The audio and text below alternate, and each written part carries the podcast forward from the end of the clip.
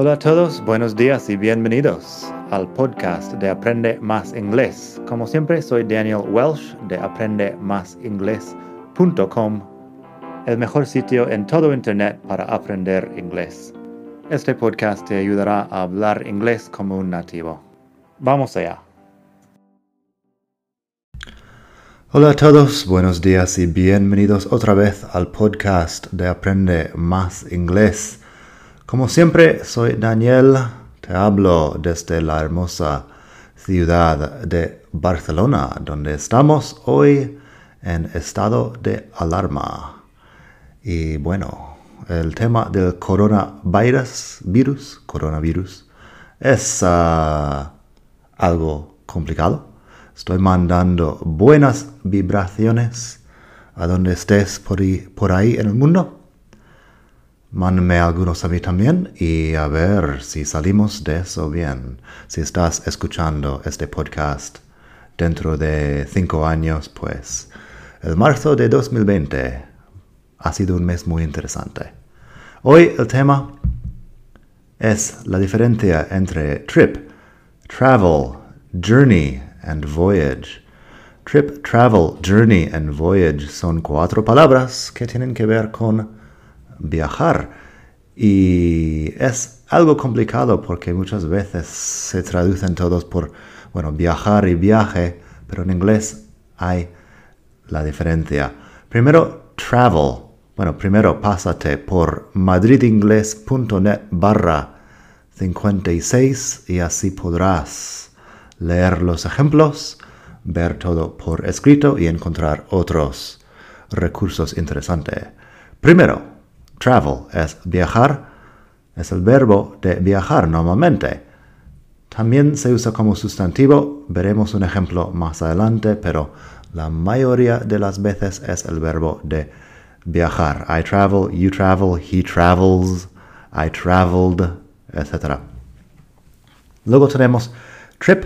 Trip es un viaje, es el sustantivo. Journey también es un viaje, es el sustantivo y voyage, que es un viaje largo generalmente por mar. Hasta ahí todo bien, pero claro que hay más que decir. Primero con travel, que es normalmente un verbo. Tenemos un par de ejemplos. I usually travel to my hometown once a month to visit my family. Normalmente viajo a mi ciudad natal, mi pueblo natal, una vez al mes para visitar a mi familia. I usually travel to my hometown once a month to visit my family. Luego tenemos, he travels a lot for his job. He's a salesman. Él viaja mucho para su trabajo. Es comercial. He travels a lot for his job. He's a salesman. Luego tenemos un poco más sobre trip or journey, que cuando hablamos del viaje, el sustantivo, el viaje, usamos trip o journey. A mí journey me suena como algo más largo o quizá más difícil. Trip puede ser corto o largo. Otro matiz es que trip puede ser toda la experiencia de ir y estar en un sitio y también volver, pero journey habla solo del desplazamiento. Así que si yo digo, How was your trip? Quiere decir, ¿qué tal el viaje? Toda la experiencia, viaje y estancia. How was your journey? En cambio, habla de la parte de llegar, no la estancia en sí. En cambio, buen viaje puede ser have a nice trip o bien have a nice journey. Depende de si preguntas por el desplazamiento o por toda la experiencia. Otra cosa que debería mencionar, aquí en España hay una cadena de hoteles que se llaman Trip con Y en inglés. Trip es con la I latina, la I normal, no con la Y. Así que para escribirlo bien, ten en cuenta eso. Más ejemplos de trip, travel, journey and voyage. Tengo. After a long journey by jeep, they finally arrived in Nairobi. Después de un largo viaje en jeep. Por fin llegaron a Nairobi, en Kenya. After a long journey by jeep, they finally arrived in Nairobi. He's traveled a lot since he retired. Él ha viajado mucho desde que se jubiló, desde que se jubilara posiblemente. He's traveled a lot since he retired. Ahí usamos traveled como el verbo en pasado simple. Bueno, en, uh, en presente perfecto, mejor dicho. He has traveled a lot. El participio pasado, que es igual que el pasado simple. He's traveled a lot since he retired. I'm taking a trip to LA this summer. Podemos perfectamente usar el verbo take, take a trip, para viajar. Lo que pasa es que trip sigue siendo el sustantivo. I'm taking a trip to LA this summer. Estoy haciendo un viaje a Los Ángeles este verano. Luego tengo una pregunta y una respuesta. Pregunta. Hey Tom, how was your trip to Rome? Respuesta. It was great. The food was wonderful and the architecture was marvelous. Así que, bueno. Hola Tom, ¿qué tal tu viaje a Roma? Fue una maravilla. La comida es maravillosa y la arquitectura es maravillosa. Bueno, yo tengo tres adjetivos ahí y he traducido los tres por maravilloso. Supongo que hay una traducción mejor. Great, fenomenal, genial. Wonderful, maravilloso, supongo. Marvelous, también maravilloso. No sé, búscalo en un diccionario si quieres tradu traducciones más específicos para estas palabras. Tenemos muchos sinónimos en inglés para cosas así. Luego tenemos going to America by ship was a long and difficult voyage. Viajar a América en barco era un viaje largo y difícil, hablando de algo en pasado, porque no hay mucha gente que haga estos viajes en barco hoy en día. Going to America by ship was a long and difficult voyage. Y también hablando del viaje a la luna, the first manned voyage to the moon was completed by Apollo 11 in 1969. Este viaje no fue en barco, pero es una cosa muy larga y muy difícil, así que usamos voyage. Um, también hay un, una sonda espacial que se llama Voyager, por eso. Uh, creo que es la sonda más lejana por ahí que está ya saliendo de nuestro sistema planetario, Voyager. Pues sí, habla, se llama Voyager porque viaje largo y difícil. Luego tenemos el uso de travel y traveling como sustantivo, porque también, aparte de ser verbo, travel puede ser sustantivo, hablando de viajar en general. La experiencia general de viajar, no un viaje en particular. Es más común usar traveling en todo caso si necesitas un sustantivo. Así que, Travel is one of the best ways to learn about other cultures. Viajar es una de las mejores formas de aprender sobre nuevas culturas. También ahí podrías poner traveling. Traveling is one of the best ways to learn about other cultures. Uh, A mí travel me suena un poco más formal, pero da igual. Luego puedo decir, I really love traveling. It's one of my favorite things to do. Ahí suena bien porque después de love usamos el gerundio. I really love traveling.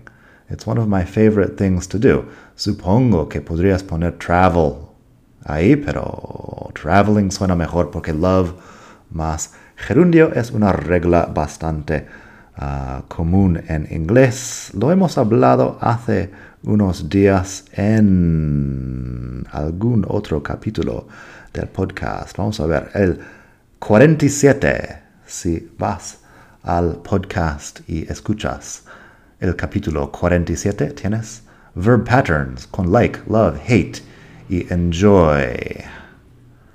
Volviendo al tema.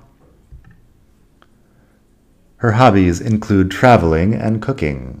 Ahí usamos también el gerundio porque, porque, bueno, estamos usando el gerundio como actividad en general, algo que hacemos mucho. También, traveling is a lot of fun. If I had more money, I'd travel more. Ahí usamos las dos cosas. Traveling is a lot of fun. Viajar es muy divertido. Si tuviera más dinero, viajaría más. If I had more money, I'd travel more. Si quieres, pásate por la web en madridingles.net barra 56. Tienes un enlace al artículo sobre el segundo condicional por ahí. Ahí puedes aprender cómo formar estas frases como If I had more money, I'd travel more. Por último, unos falsos amigos de la palabra journey, porque journey es un viaje largo y difícil, quizá. Pero también hay un grupo de música que se llama Journey y también hay un par de falsos amigos en español. Las palabras de jornada y de jornal no tiene nada que ver con journey. Ah, jornada sería workday, básicamente, tu jornada laboral. Así que yo puedo decir, my work day is from 8 to 5 with an hour for lunch. Mi jornada laboral es de 8 a 5 con una hora para comer. My workday is from 8 to 5 with an hour for lunch. Luego tenemos el jornal, que podría ser algo como wage. His first job, no, my first job was at a supermarket and I earned minimum wage. En España eso lo llamamos el salario mínimo, pero en inglés salary es lo que ganas por semanas o por meses, wage es el dinero que ganas por horas o por días. Un par de ejemplos más He's a doctor and his workday is more than 12 hours, a lot of the time. Él es médico y su jornada laboral es de más de 12 horas, muchas veces. Y también, her hourly wage is about $12. Su jornal. Aquí es que nadie está usando jornal, creo. Um, pero lo que gana por hora es alrededor de 12 dólares. A mí en español jornal me suena lo que ganas de hacer la vendimia o de, de trabajar en el campo posiblemente. Pero sí, wage en general en inglés hay muchos trabajos que te pagan a tiempo parcial por horas. Hay semanas que trabajas más y semanas que trabajas menos. Así que hablamos de wage en estos, estos casos en vez de salary. Nada más por hoy. Espero que pases un muy buen día. Otra vez desde Barcelona en nuestro estado de alarma. Te mando buenas vibraciones. Espero que estés bien con tu familia o tus amigos o pareja o quien sea. Estés donde estés. Y nada. Hasta la próxima. Bye.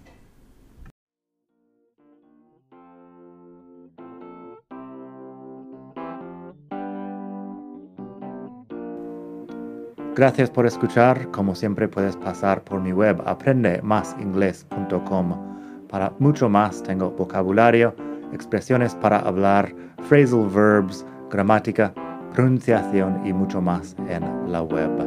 Nada más por hoy. Espero que pases un muy buen día. Hasta la próxima.